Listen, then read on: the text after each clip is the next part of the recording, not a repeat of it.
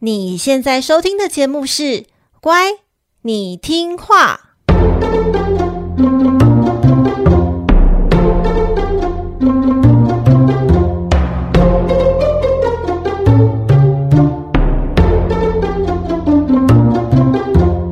每集介绍一则故事加一幅名画，从故事的关键找出欣赏艺术的线索。只要听懂故事，就能够看懂名画。现在跟着我们一起乖乖听话。大家好，我是葵花子，欢迎收听《乖，你听话》。每集介绍一则故事加一幅名画，希望你听懂故事就能够看懂名画。大家最近好吗？葵花子哦，在上集节目不是有分享那个前阵子的水逆生活啊，说什么？双腿大红疹，然后还有骑 U-bike 摔车，下巴撞地板这些蠢事。那最近呢，身体都康复了，原本哦被撞成屁股下巴的下巴也恢复正常了，不用去看整形科，真的是万幸，真的是呜呼，可喜可贺。上周努力校对了新书的稿子，然后前几天终于顺利交稿给我的编辑子敏了啊。子敏，不好意思，如果你有在听的话哦，我细细碎碎改有点多。如果你看到的话，希望你可以原谅我。然后呢，希望你可以不要揍我，因为交稿实在太开心了，我就和葵花先生去了一间很可爱的以色列餐厅，小小放松一下。那说起以色列最最最有代表性的料理之一哦，就是口袋饼，那个皮塔饼。好，搭配鹰嘴豆泥这样子的组合，可以说是他们的国民美食啊。就是你可以拿那个口袋饼沾鹰嘴豆泥，或者是呢把鹰嘴豆泥包进口袋饼，然后再随自己的喜好啊，加上像是鸡肉沙威玛这些其他的配料这些之类的。鹰嘴豆泥呢是一种将鹰嘴豆煮熟、去皮，然后捣成泥状。然后再加入像是芝麻酱啊、大蒜末，还有柠檬汁，混合均匀而成的一种泥状物。就是当然啦，各家的以色列小餐馆啊，或者是家庭都会有各自独门的这个鹰嘴豆泥配方嘛。鹰嘴豆泥吃起来有点像马铃薯泥的那种感觉，但是呢，我觉得它的口感哦是更浓稠，而且还有一股浓浓的坚果味道，是以色列人每一餐都会吃的食物。但其实除了以色列哦，中东地区几乎都会吃鹰嘴豆泥，而且有好多种族人，像是希腊人啊、土耳其人、叙利亚人，还有犹太人都宣誓哦，这个鹰嘴豆泥是他们发明的。简单来说，它就是一种历史非常悠久的美食料理。据说啊，旧约圣经时代的人们就已经开始在吃鹰嘴豆泥喽。我觉得很有趣的是，吼，我在那个餐厅啊，然后就会一边吃，然后看他们那个 menu 里面那个餐点的菜名，就意外发现有一些之前节目介绍过的地名和人名。例如有一道叫做加利利鹰嘴豆泥套餐。这个加利利啊，就是我们前几集提到，圣母玛利亚她居住的那个拿撒勒小村庄，就是在这个加利利地区哦。我觉得很有趣诶，就是可以一边吃饭，然后一边就是感觉跟故事有一些连接。我觉得有点小小的感动，然后也觉得真的很好玩。我们之前在故事在讲这些故事的时候，好像都没有特别提到，就是圣经那时代的人们都是吃哪些食物。就好像除了上集的那个施洗约翰在旷野传道嘛，因为要过着简朴生活，所以他必须要吃像是蝗虫啊和野生蜂蜜，好像就没有再提到他们吃了哪些料理。那现在又知道了一样食物，就是鹰嘴豆泥，我觉得非常的有趣，然后和大家分享。好的，就让我们来进入本集的故事吧。施洗约翰呢是位犹太的先知。他在旷野传道，吸引大批的信众追随他。就连耶稣啊，在正式出道传教之前呢，也特别的来找约翰为他进行洗礼。约翰啊，为耶稣完成洗礼之后呢，两个人就此分道扬镳，说拜拜，各自去继续的进行自己在人间的任务还有使命。但不久之后，约翰啊就被希律王给关进了监狱。事情是这样子的，当时统治犹太希律王国的大希律王呢，在他过世之后，将王国的土地分封给他三个儿子，嗯，这位大希律王呢，我们之前有提过，就是那位听到东方三博士的消息，然后害怕自己的王位被夺走，因此下令追杀小耶稣宝宝的那位很残忍的国王。那这位大希律王过世之后呢，他将王国的土地分封给他三个儿子，他其中一位儿子啊，叫做西律安提帕。西律安提帕，我们以下就用小西律王来做个区分，就称他为小西律王后。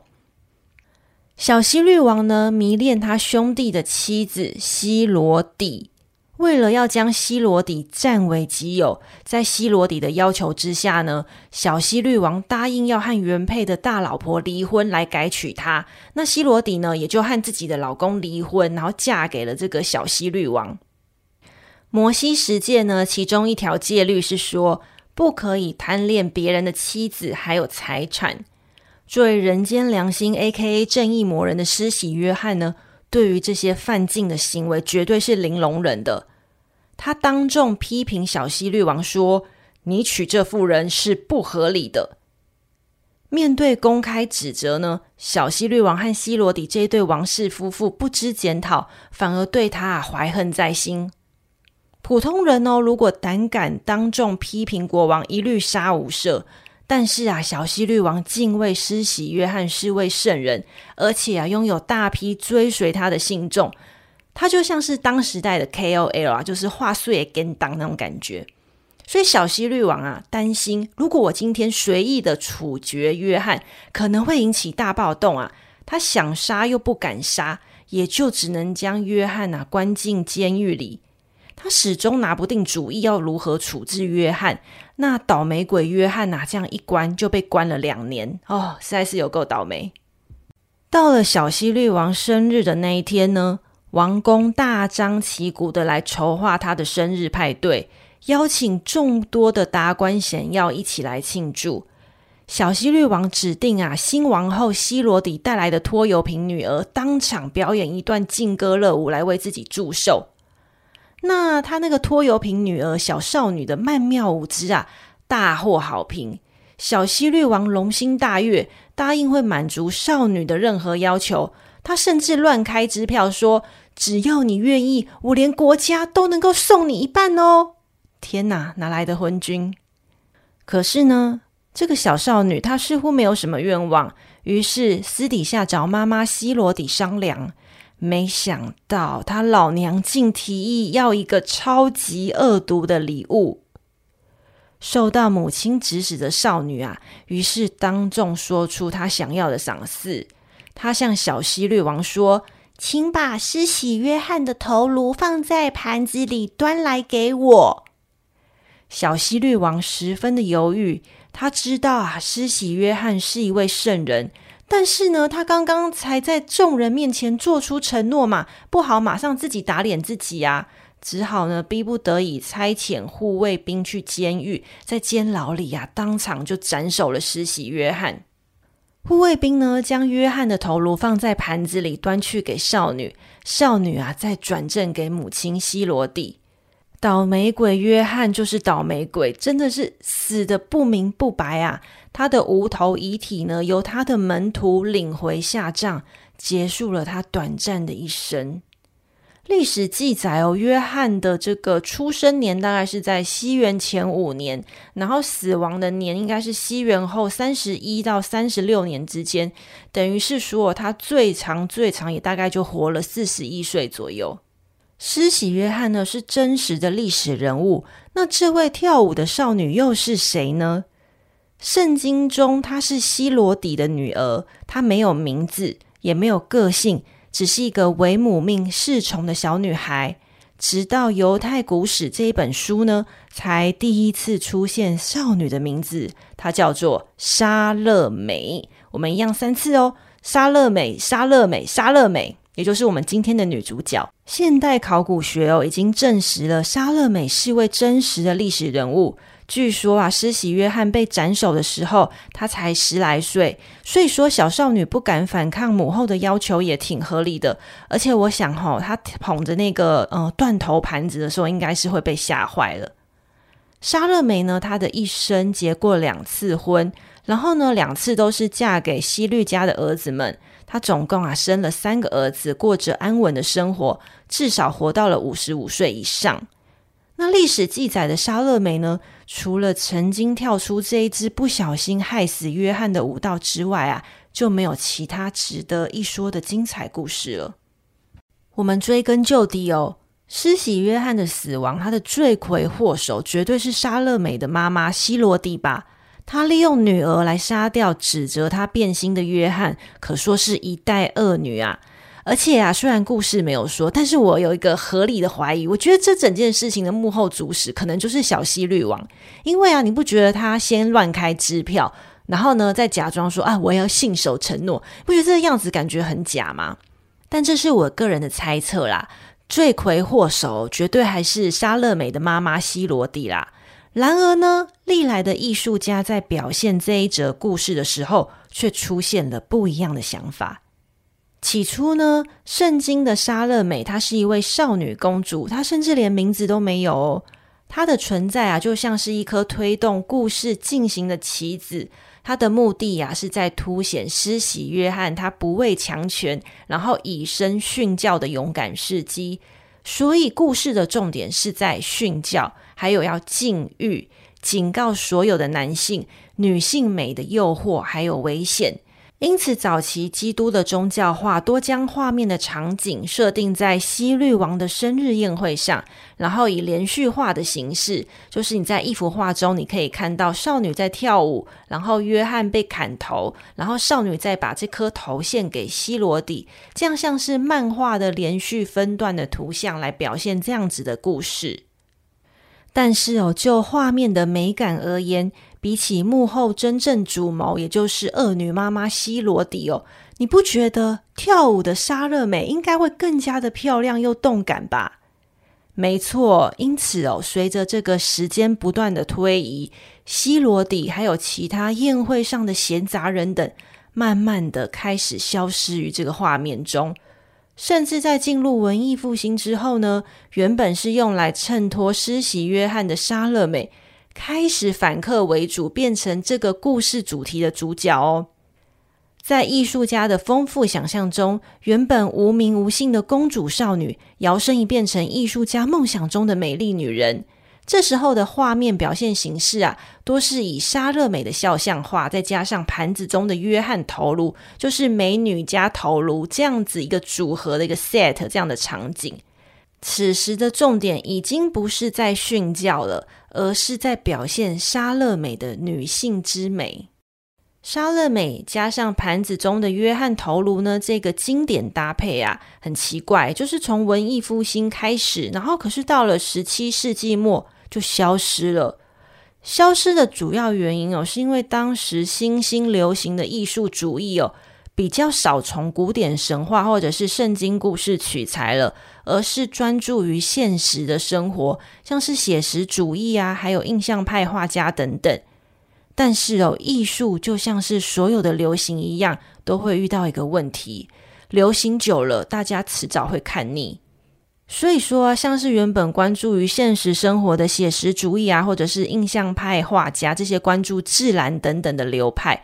到了十九世纪晚期之后呢，又渐渐的没落，又有一批艺术家重新回到了神话还有文学题材的怀抱，他们想要从这些故事中寻求更高层的精神世界，还有神秘的幻想。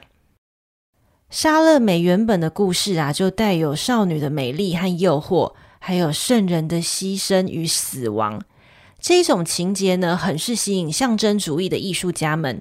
尤其啊，是法国艺术家古斯塔夫·牟侯为这一段故事做了大量的艺术研究。如果说有哪一位艺术家最深爱、最钟情、最无条件的奉献给莎乐美，那一定就是这位谋侯了。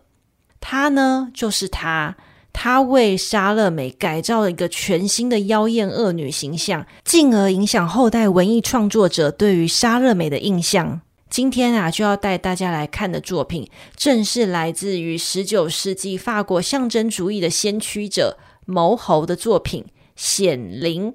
现在呢，就让我们打开 IG 一起欣赏吧。你打开了吗？谋侯为莎乐美创作过至少八幅的绘画和四十多幅的素描，其中葵花子觉得又以显灵这一幅画最令我感到冲击。显就是显示的显，然后灵呢就是灵魂的灵，就是我们宗教那种显灵哈。显灵这一幅画作的画面背景是一座伊斯兰建筑风格的华丽宫殿。女主角莎乐美，她全身赤身裸体，她只披着一件鲜艳的红色刺绣的罩衫，就是布料明明很多，却不好好穿的，就这样很随意的披在肩膀上，然后露出她的就是性感的肉体。莎乐美从头到脚啊，佩戴着金饰和蓝宝石组成的大件珠宝，从她头上戴着的皇冠，然后还有她那个脖子上的大大的项链，还有她两只手跟两只脚戴的镯子，以及她腰间那个非常巨大的蓝宝石组合而成的腰带，整个人非常的奢华又贵气。但因为她衣不蔽体，所以充满着肉欲还有性诱惑。他的右手拿着一只粉红色的花朵，左臂呢则指着一颗浮空的人头。他啊正在与这一颗人头互相瞪视。这一颗人头啊，就是施洗约翰的头颅。不同于传统艺术的呈现方式哦，他的头颅浮空在宫殿的空中，而原本该是承接他头颅的的盘子呢，就被搁置在莎乐美脚边的地上。约翰的头颅睁开双眼，头部的周围环绕着圣洁的光环。但是令人非常触目惊心的是，他从断颈处流下像瀑布一般的大量鲜血，沾湿了宫殿的地板。感觉就是刚被斩首的约翰的头颅又再次的复活了。可是复活的就只有那一颗头颅，然后浮到了空中的。宫殿的空中，所以整一个画面呢，其实是非常的诡异的。但是呢，莎乐美完全无惧于眼前的恐怖景象，她啊以一种很妖艳又性感的站姿与他面对面对峙。在半明半暗的光线中，其他的配角人物，包含小西律王啊，或者是西罗底，以及斩首约翰的刽子手，这些人的面目都非常的模糊，隐藏在画面中。而且啊，对于约翰显灵毫无动作反应，就只有莎乐美与施洗约翰他们互相的互看对方。虽然这幅画叫做显灵，感觉是在描述被斩首的约翰，他又死而复生，展现出他神圣的力量。但是啊，其实表现的可能是莎乐美个人的幻觉。而造成他幻觉的原因有很多种，可能是因为杀害圣人的愧疚，亦或是对爱人的欲望，或者是各种随人填空的想象等等。整幅画作啊，弥漫一种很超现实又很神秘的气氛，然后再交织着华丽与死亡的颓废感。这一幅画一推出就受到很大的，嗯，可以说是批评啊，或者是很大的一些鼓励，正反两方的意见都有。爱尔兰诗人和剧作家王尔德呢，他就深深的受到了毛侯的画作影响，进而创作出戏剧《莎乐美》。戏剧《莎乐美》一炮而红啊！在王尔德的戏剧中，他虽然是使用圣经的故事，但是却大幅做了修改，一些剧情的细节，还有人物的角色设定，在他的戏剧中。莎乐美变成一位大胆向约翰示爱的女人，但是呢，她的示爱，她的热情却被约翰给拒绝了。当时呢，贪图莎乐美美色的小西律王要求她当众表演七层纱舞。这个七层纱舞很像是一种一层层脱掉纱裙的脱衣舞。然后呢，当莎乐美表演完之后，她就向小西律王要求他要约翰的头颅。因为他得不到约翰的爱，所以他想要获得他的身体，就是用这种很残忍的方式。当小希律王把约翰的头送到了莎乐美的面前时呢，莎乐美这时候已经为爱走火入魔了，他居然亲吻断头约翰的双唇。这个举动啊，吓坏了小希律王。震怒的小希律王因此也下令把莎乐美给砍头了。在王尔德的戏剧之中呢，莎乐美变成一位被欲望还有被爱情所驱使，而导致她最后走火入魔一样被砍头的这样子的一位女子，和原本圣经的故事形象差距非常的大，就是因为谋侯还有王尔德这两位译文界的大咖的改造。莎乐美二次出道，从原本无名的美丽少女，被改造成跳着欲望与诱惑之舞的妖艳恶女。莎乐美与断头的施洗约翰，千百年来一直是基督教艺术的重要主题。她的形象从圣经一世纪的无名公主，到了中世纪成为衬托施洗约翰殉教的配角，到了文艺复兴时期的美丽少女。最终化身为欲望和颓废的恶女，莎乐美在男性为主的艺术舞台上，成为越跳越妖媚的千年舞娘。本集部落格整理了莎乐美从中世纪以来的变化，看着莎乐美在这几百年的变化，真的有一种女大十八变的感觉呢。有订阅葵花子部落格会员的小乖乖们，记得去看哦。虽然呢、他的人物形象一直在转变，但是你如果在美术馆或者是博物馆看到了一个作品，里面出现了三个重要元素，就是女人，还有男人头颅，再加上一个盘子，这样子呢，有很高的几率啊，就是在描绘这一名千年舞娘呢。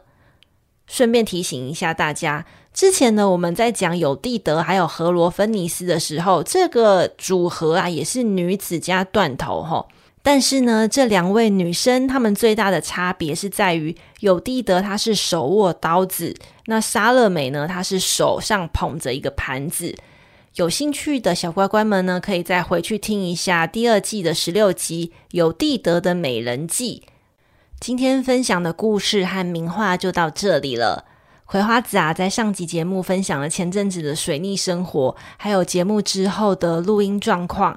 那不知道是不是因为实在是有一点小小的悲情，所以呢，有收到好多小乖乖的关心。